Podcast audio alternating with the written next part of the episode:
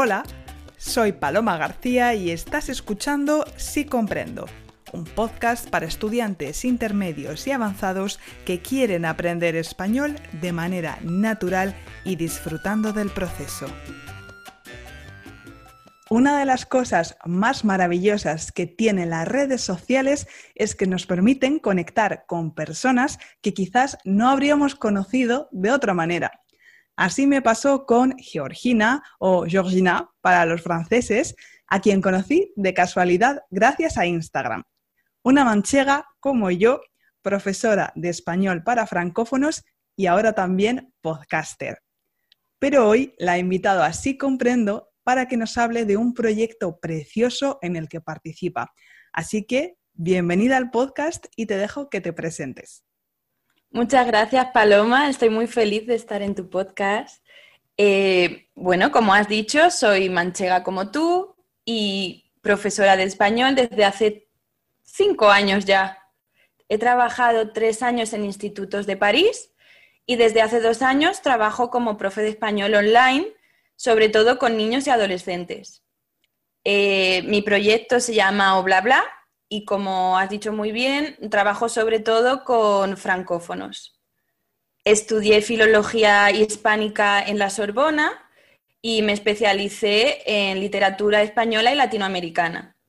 Muy interesante. O sea que al final eh, tenemos un recorrido similar en cuanto a que, bueno, yo no estudié filología hispánica, estudié historia, pero las dos tenemos una relación especial con Francia. Y para ti, ¿qué ha sido lo mejor y también lo peor de esta experiencia como profe de español en Francia? La verdad es que yo no tenía muy claro lo que quería, la profesión a la que me quería dedicar. Me encantaba la literatura y Ahora eh, veo que desde pequeña me encantaba enseñar, pero no me imaginaba de profe en un instituto o en un colegio. Entonces, eh, trabajar como profesora en Francia me hizo mm, reafirmar y descubrir esa pasión por enseñar. Pero es verdad que me costó un poco encajar en el sistema y ahora pues trabajo dando clases particulares de uno a uno, uno por uno, y me gusta bastante más. Eh, me cuesta, no sé, no me gustaba mucho el tema de gestión de clase, me parecía como que al final mm, dedicaba más tiempo a, controlar los ah, comportamientos de los alumnos y a, rellenar notas, a hacer reuniones con otros profes, que a enseñar qué es lo que a mí realmente me apasiona. Entonces, pues me encantó, fue una experiencia súper enriquecedora, aprendí muchísimo eh, y, descubrí mi pasión, pero mm, ahora la he sabido adaptar a, a mis necesidades y a mi forma de ser Creo que es algo que le pasa a muchos profesores, que cuando entran en el sistema pues muchas veces se dan cuenta de que no es compatible con tu forma de ser o con lo que tú quieres. Así que qué bueno que has descubierto cómo eh, utilizar tu talento para algo que a ti te llena. Y junto a esta profesión que tienes de profe de español online, también sé que tienes un proyecto muy chulo y muy bueno del que nos vas a hablar hoy. Entonces, te dejo que me cuentes sobre eh, Nuevo Destino. A ver, ¿qué es? Nuevo Destino es una asociación francesa con la que empecé a trabajar hace dos años. Es una asociación de gente joven que trabaja sobre todo en Honduras, en una zona rural de Honduras, que es la cuenca del río Cangrejal, que está en la costa atlántica del país. Vale. Eh, es una asociación en la que trabajamos sobre todo para eh, fomentar la educación de los niños allí porque es una zona rural, por lo que la mayoría de los padres se dedican, son campesinos, son gente muy humilde y allí hay muy pocas escuelas. Y las que hay, porque es que es mitad de la montaña, y las que hay pues son privadas. Y hay gente que no puede pagar, eh, no pueden permitirse eh, pagar la mensualidad de los niños. Entonces nos parece muy importante que todos los niños tengan acceso a la educación. Y lo que hacemos desde hace tres años es que tenemos un programa de apadrinamiento. Entonces, personas de Europa o incluso de los Estados Unidos, eh, a través de nuestra asociación, apadrinan a un niño hondureño y por 17 euros al mes, pues pagan la matrícula del cole, el comedor, el bus escolar, los uniformes, material y un montón de cosas que por algo insignificante para nosotros, como 17 euros, que al final no es ni una cena, eh, le das la oportunidad a un niño de ir al cole y de hacerlo en las mejores condiciones. Pues qué interesante este proyecto del que me hablas, Georgina. Y lo que me gustaría saber es cómo conociste esta asociación, este proyecto, porque claro, cuando uno quiere hacer un voluntariado hay muchísimas opciones, pero ¿por qué elegiste trabajar con Nuevo Destino? Bueno, la verdad es que al final mm, pienso que la vida son casualidades y todo va apareciendo por algo. Entonces, bueno, pues yo en la universidad en Francia conocí a un chico hondureño y resulta que hace unos cuatro años hubo un problema político en, Honduras, una especie de, no golpe de Estado, pero algo así como que amañaron las elecciones. Eh, entonces, como muchos hondureños que vivían fuera de su país, protestaron. Se hicieron fotos delante de los principales monumentos rechazando este pucherazo. no sé cómo... sí, sí. Mm, entonces, mm. eh, la Asociación Nuevo Destino, que ya trabajaba en Honduras, vio la foto de mi amigo en la Torre Eiffel y lo contactaron porque les parecía muy interesante tener a una persona que fuera hondureña, pero que viviera en Francia y que además conociera los dos sistemas y los dos idiomas. Entonces, bueno, pues mis amigos, mi amigo empezó a trabajar con ellos y yo enseguida, yo además tenía, mm, tengo una pasión, un interés enorme por América Latina y estaba buscando un voluntariado desde hacía mucho tiempo, pero como que ninguno me, me terminaba de convencer porque lo veía un poco como mercantilización del voluntariado o algo así, como que te hacen pagar a mí no, o sea, no es por pagar, pero el hecho de hacerlo como algo turístico para... No sé cómo explicarlo. Sí, es como la, te entiendo perfectamente, es la turistificación de la pobreza. A menudo, de la pobreza y de... Llevar a occidentales a países menos desarrollados a ver la pobreza, que de hecho es algo que leí últimamente en un artículo que se está desarrollando, incluso creo que en India eh, hay compañías, agencias turísticas que organizan viajes a los barrios más pobres de India para occidentales simplemente para ver, o sea, no, con ninguna voluntad de ayudar, sino para que el occidental se vaya con la impresión de, ah, qué bien vivo yo, qué insignificantes son mis problemas, ¿no? Entonces, quizás te refieres a esto un poco.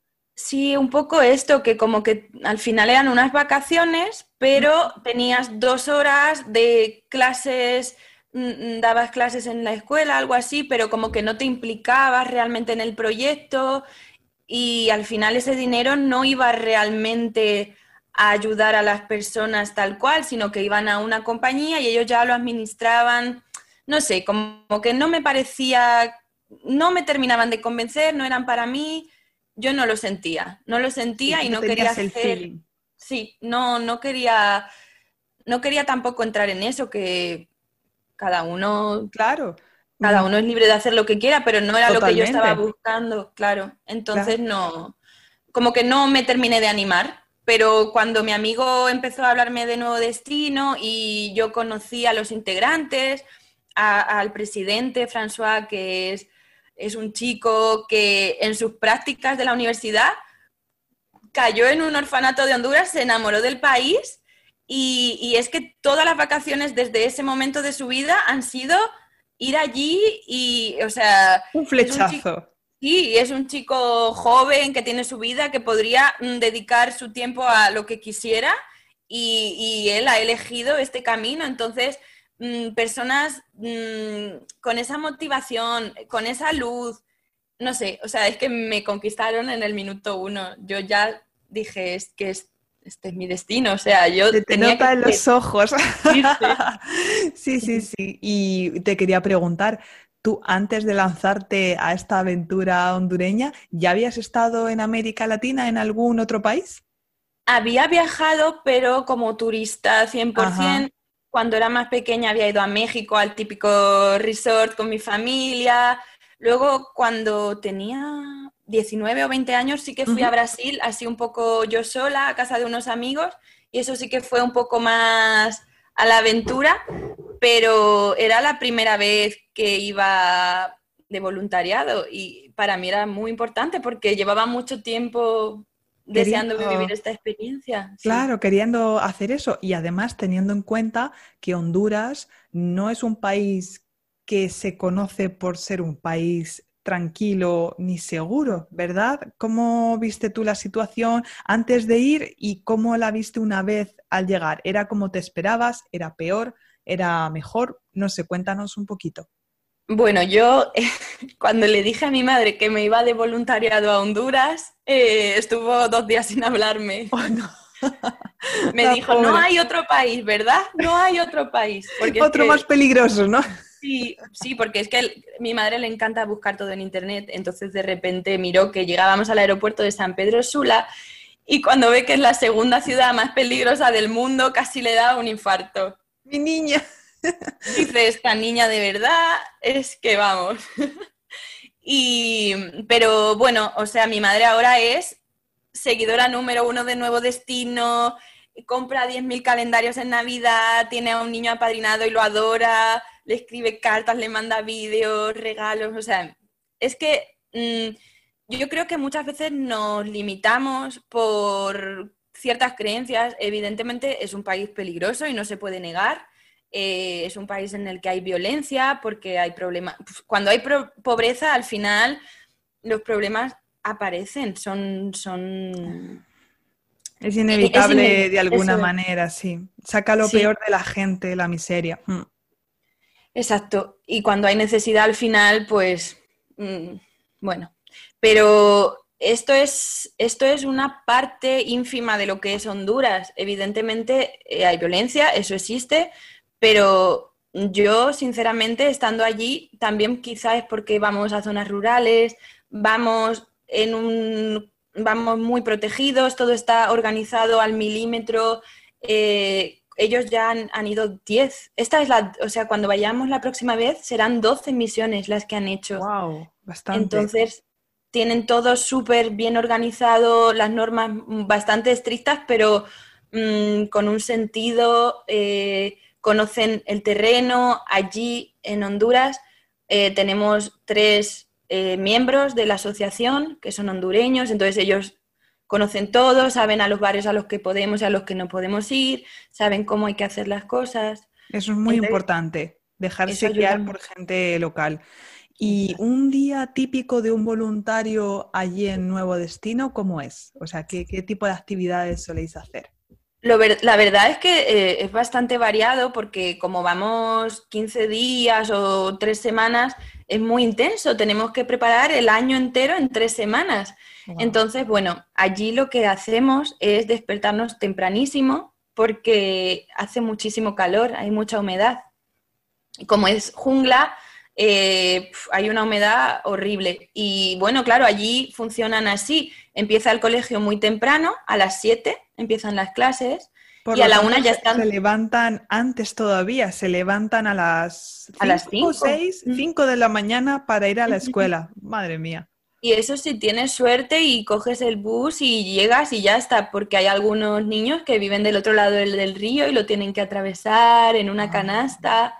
Os invito a que busquéis eh, nuestra cuenta de Instagram, que es arroba nuevo destino, porque hemos grabado eh, los caminos a la escuela de los niños y hay cosas que, que son tan increíbles que para nosotros eso es cruzar el río. A las 6 de la mañana cruzar un río. En una canasta. En una canasta eh, con polea tirando fuerte para... Yo no era capaz de hacerlo, ¿eh?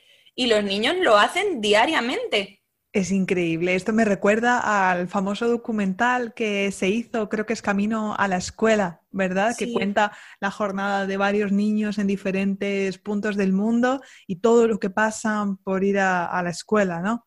O para ir a la escuela, mejor dicho. Es increíble, es increíble. Y, entonces, eso. les ayudáis en la escuela o, qué tipo de acciones hacéis allí? Eh, depende, o sea, somos un grupo normalmente entre 6 y 10 voluntarios, entonces nos organizamos por grupos, porque hemos crecido mucho y ayudamos a varias escuelas. Este año eh, a cinco, empezamos con una y este año ya ayudamos a cinco escuelas diferentes. ¡Qué bien! Entonces, es genial, es genial. Empezamos apadrinando a 50 niños y este, ya, este año ya tenemos a 156 apadrinados. Es una barbaridad, está genial. Además, para una ONG que es pequeñita, ¿no? No estamos hablando de UNICEF ni nada así, es algo mucho más eh, artesanal, si queréis, con, con un equipo pequeño, pero muy comprometido, por lo que veo. Sí, estamos súper felices y además eso que hemos formado una familia, somos somos amigos, somos, es que mm, al final somos gente muy diferente, de muchos países diferentes, porque hay colombianos, hondureños, franceses, yo soy española, hay gente de, muchos lugares diferentes y todos somos diferentes, tenemos trabajos súper diferentes, pero al final todos nos movemos por la misma motivación y es increíble el poder de, de gente que tiene ganas de hacer, es increíble. Perdona, hago una pausa rápida porque tengo una pregunta importante para ti.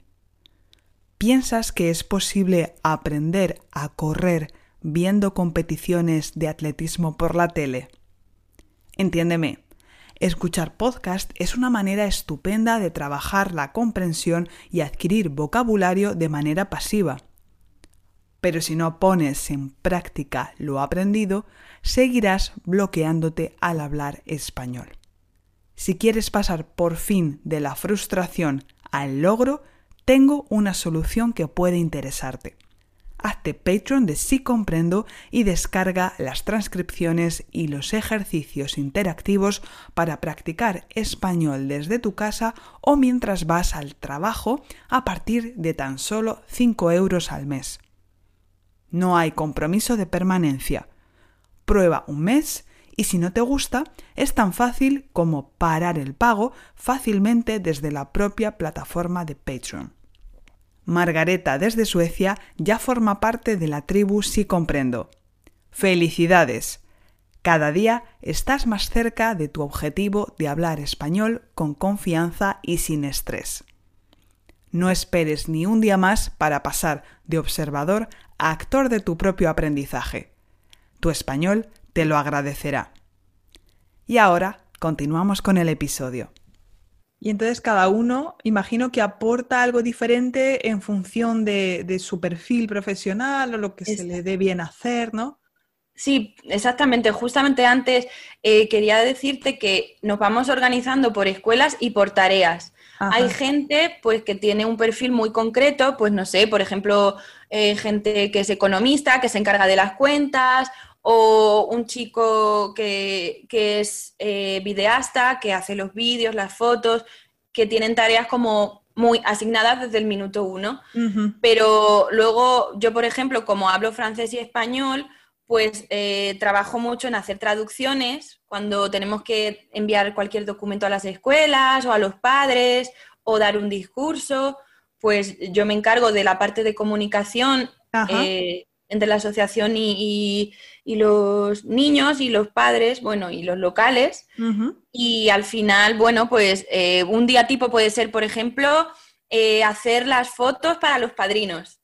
Entonces tenemos que ir clase por clase, vamos llamando a todos los niños apadrinados y pues no sé, pues o una cara graciosa o con un marco o si por ejemplo son fotos para Navidad pues con el típico gorrito de Papá Noel porque lo bueno de esta asociación es que tú, como padrino o madrina, estás en contacto con tu ahijado. Y entonces eh, se escriben cartas, no es algo como abstracto, sino que tú tienes una verdadera relación de, cercanía. Si fuera una persona de tu familia. Exacto, exacto. Y eso es muy bonito porque los padrinos al final, mm, pues lo hacen más suyo porque no es simplemente doy X cantidad de dinero, sino que es una persona que está ahí, que yo quiero que, le vaya muy bien y que aproveche la oportunidad. y a los niños pues les motiva mucho porque saben que hay una persona detrás que a, la que le importa y que, quiere que pues que, estudie y que aproveche. Que salga adelante, que salga, adelante. Y entonces, eh, por ejemplo, ¿tú das clase allí, apoyo escolar o algo así? Mm, las dos veces que he ido eh, han sido misiones tan administrativas y teníamos tanto que hacer que al final no me ha dado tiempo. Hemos hecho talleres, hemos hecho... Pero es que como hemos crecido tanto en tan poco tiempo y hemos tenido la suerte de poder eh, ampliar tanto nuestra ayuda, porque desde este año yo me encargo con otra compañera de, la parte sanitaria. Hemos incluido, además de ir al cole y, la parte de la, nutrición, del comedor y una canasta de comida por familia, también hemos incluido una visita al médico. Ah, que, hay no era algo que ellos hicieran de manera habitual. No, no, hay niños que nunca jamás habían ido al médico y padres que jamás habían ido al médico. Increíble. Porque es que es en mitad de la montaña y entonces ahora hay una pareja de médicos que han hecho la clínica, pero antes tenías que ir hasta la ciudad y no tienen los medios. ¿Y cómo, se financia, por ejemplo, la construcción de esas infraestructuras de, no sé, nuevas escuelas o esa clínica de la que hablas?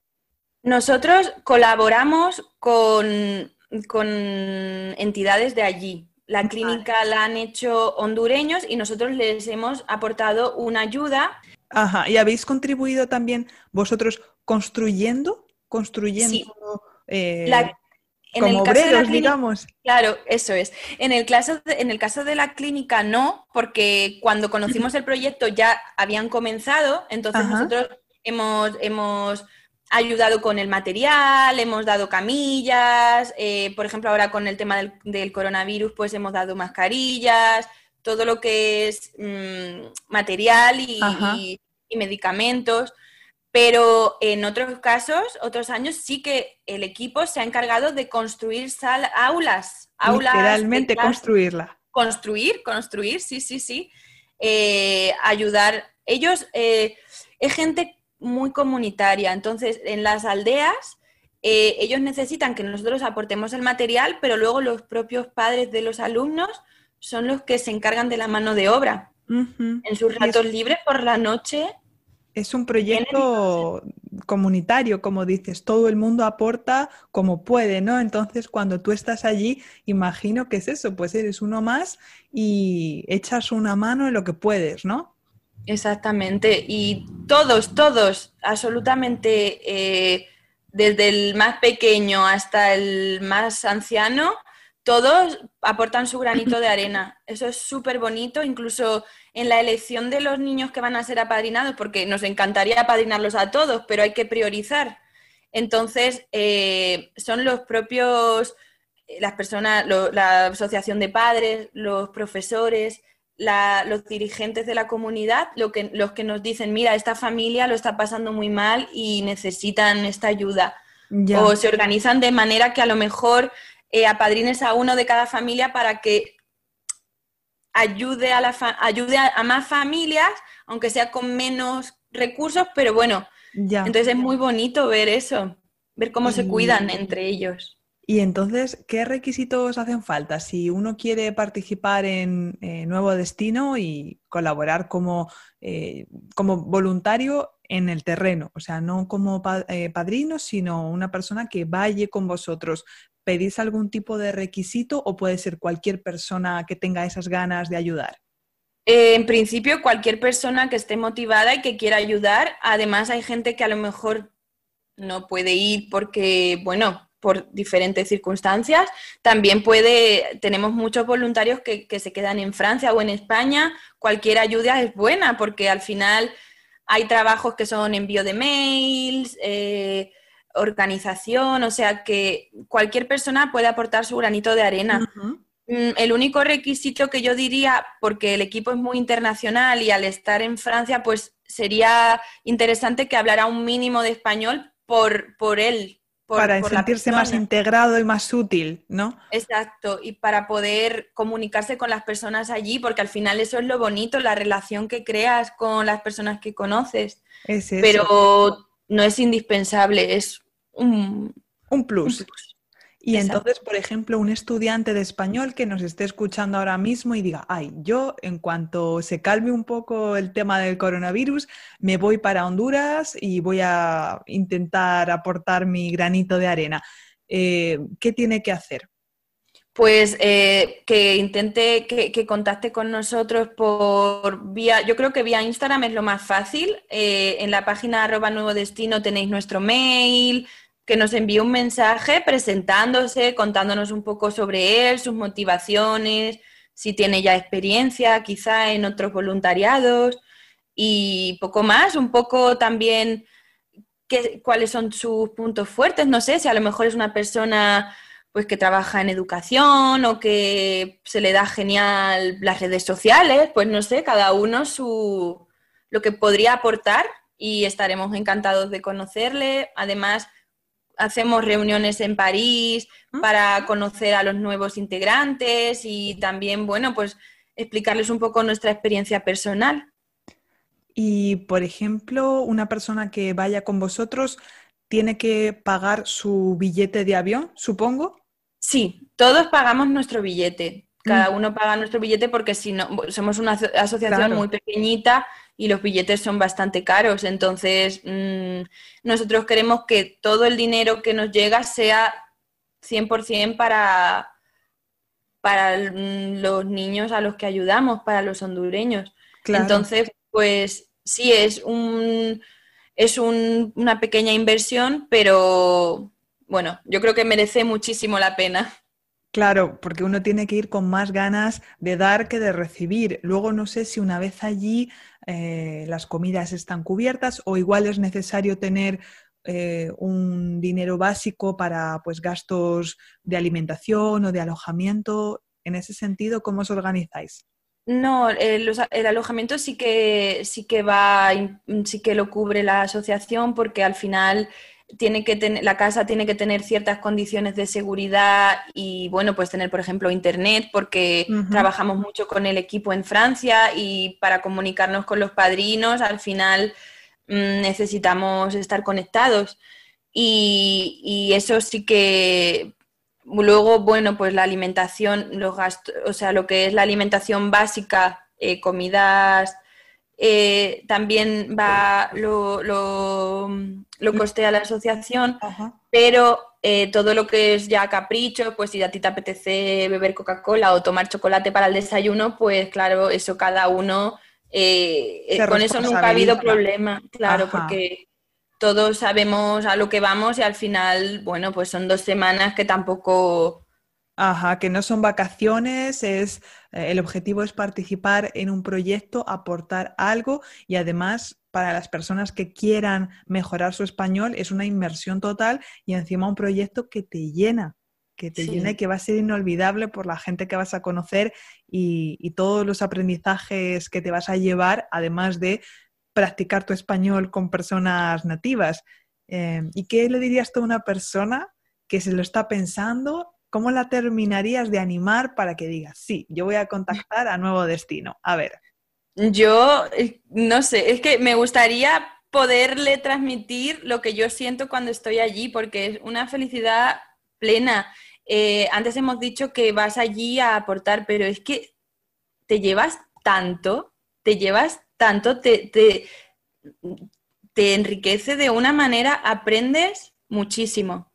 O sea, cada día aprendes una cosa nueva, aprendes a valorar lo que tienes, aprendes a, ver a través de sus ojos la felicidad. O sea, ellos son, mm, ellos mm, te lo dan todo, aunque no tengan nada. Es un, no sé, yo cada día me voy a la cama con una sensación de plenitud, de decir, es que, es que esto es mágico. Y, y al final es que creo que tampoco ojalá todos vengan a Honduras y se enamoren tanto de este país como yo, pero en realidad podemos ayudar en nuestras ciudades. Hay tanta gente que necesita que otra persona le dedique un poco de su tiempo. Eh, centros de, personas discapacitadas, eh, personas mayores que están solas en casa, simplemente una llamadita a la semana o pasarte por su casa para hacerle la compra, que en realidad cualquier cosa que hagas por los demás, luego tú se te devuelve por mil. Todo lo que tú hagas, luego lo recibes. Estoy muy de acuerdo y si estáis viendo el vídeo en YouTube veréis cómo se le iluminan los ojos hablando de esta experiencia y si no lo estáis viendo, por favor, os invito a que lo veáis porque pues no hay más que escucharte o verte para saber que esto es gasolina para ti. Es gasolina. Y hablando, hablando de otra experiencia que también eh, es gasolina para ti, es esa chispita que te tiene súper emocionada y no tiene que ver en este caso con el proyecto de Nuevo Destino. Eh, sobre esta ONG tendréis toda la información en mi blog www.sicomprendo.net. Allí os voy a dejar todos los enlaces para que vayáis a verlo, pero también quiero que Georgina nos hable de un nuevo proyecto en el que está metida, que es Mujeres por Carta Francia. Y es muy interesante, así que por favor, antes de despedir el episodio, quiero que nos cuentes un poquito sobre este proyecto que te tiene tan ilusionada. Pues sí, la verdad es que es un proyecto precioso que nació en mayo del año pasado.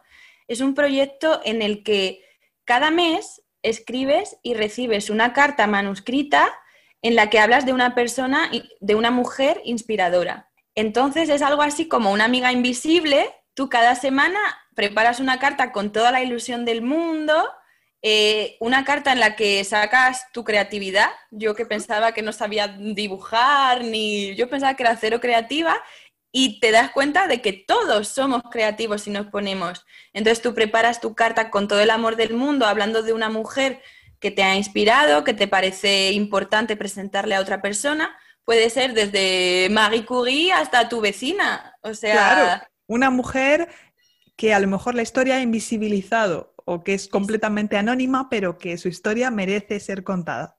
Exacto, y la llevas al buzón y no sabes quién la va a recibir. Y a la vez, ese mismo mes, tú recibes otra carta de otra mujer. Entonces es súper bonito porque a la vez que visibilizamos a mujeres que merecen su lugar en la historia, creamos una red de mujeres eh, en este caso que hablan español, que es verdad que cuando estás en un país extranjero es muy bonito tener una red de personas que están en la misma situación que tú. Y pues es un poco eso, es, eh, es, mágico también. Es que yo he conocido a personas, a otra chica que era profesora de español, entonces es súper bonito porque al final, o incluso eso, haces amigas dentro de tu misma ciudad y al final pues puedes quedar, tomarte algo. O a mí recuerdo la primera carta que recibí, que fue sobre la abuela de una chica. Una chica me contó la historia de su abuela y me tocó tanto el corazón. O sea, esa carta nunca se me va a olvidar. Eh, cuando la leí, mm, me fundí en lágrimas, me pareció oh. tan bonito ese homenaje de, a las abuelas. La verdad es que tiene que ser muy bonito recibir una carta, además así tan trabajada, ¿no? Con dibujos y, bueno, contando una historia genuina que la verdad me imagino que puede haber escuchantes del podcast que también estén interesados como una manera de practicar español, ¿por qué no? Eh, así que, ¿cómo podrían participar? Si les apetece contactaros, ¿cómo hacen? Sí, pues pueden enviarnos eh, su dirección postal francesa y su nombre completo a mujeresporcartafrancia.gmail.com o si simplemente quieren ver cómo funciona el proyecto, incluso cada, cada, carta que se envía, luego en las redes sociales las presentamos porque queremos también ser un altavoz para que esas historias lleguen al máximo número de personas posibles. Entonces, nos pueden buscar tanto en Facebook como en Instagram eh, con arroba Mujeres por Carta Francia. Muy bien, y también tenéis un podcast que está siendo todo un éxito. El primer episodio ya va por casi 3.000 escuchas, que es una barbaridad para un podcast que acaba de comenzar. Donde precisamente elegís las mejores cartas y contáis esas historias de una manera un poco más extendida, ¿no? Exacto, eh, es otra forma de al final ser altavoz e intentar que estas mujeres lleguen a todo, a, todo el mundo, porque al final no nos queríamos centrar solo en un soporte, porque a lo mejor hay personas que, bueno, pues que son invidentes y que no pueden ver las cartas, entonces también queríamos eh, que fuera más diverso, que, que pudiera incluir a todo el mundo y contamos de manera oral las cartas que ya hemos presentado anteriormente eh, por fotos o, escrito en, nuestras redes sociales. Y la verdad es que estamos súper felices, ha sido una sorpresa porque era como, como, como una aventura por divertirnos, por probar, por llegar a otros lugares. Y al final, pues para nosotras el objetivo eran 100 escuchas, ya era una locura. Y como tú has dicho, esto ha sido una sorpresa increíble y estamos muy felices de que interese, de que estas mujeres lleguen a tanta gente, porque es que al final es eso, visibilizar. Y porque al final eh, es verdad que nos reducimos mucho siempre a las mismas eh, mujeres. Y al, bueno, eh, que, ya está muy todas conocemos la historia de Frida, de Coco Chanel, de... Están muy trilladas ya, hay muchas mujeres con historias súper interesantes, estoy de acuerdo. Eso es, y esto es tan bonito porque como, mm, sí, es Mujeres por Carta Francia, pero es gente, son mujeres las que, las que escribimos, las amigas por correspondencia, somos de muchas partes del mundo, entonces, pues las compañeras chilenas nos presentan a sus referentes, compañeras mexicanas a los suyos, entonces al final también eh, es como mucho más inclusivo y llegamos más, mm, descubrimos a gente que de otra manera a lo mejor no habríamos podido conocer, historias tan importantes. Pues qué proyectos tan bonitos nos has presentado hoy, Georgina. Muchísimas gracias. Y como veis, y aquí me dijo a los oyentes, os hemos propuesto hoy dos maneras de practicar español de una manera muy significativa, ya sea cooperando con una ONG que hace un trabajo maravilloso en Honduras, ya sea apadrinando un niño o bien yendo directamente a Honduras a cooperar con ellos, o si os apetece participar en esta iniciativa de rescatar a mujeres olvidadas de la historia a través de cartas, que es una excelente manera de practicar la expresión escrita, pues aquí os ha presentado Georgina dos ideas estupendas. Y yo solamente puedo darte las gracias por la ilusión que nos has transmitido y de verdad espero que pronto puedas volver a Honduras, que yo sé que para ti es muy importante y ojalá sea pronto. Muchas gracias. Gracias, un placer. Hasta, pronto, pronto, Georgina, un beso. Y eso es todo. Si te ha gustado el episodio, suscríbete y déjame una evaluación positiva en tu aplicación de podcast favorita Gracias por hacer que este proyecto tenga sentido. Cuídate y hasta pronto.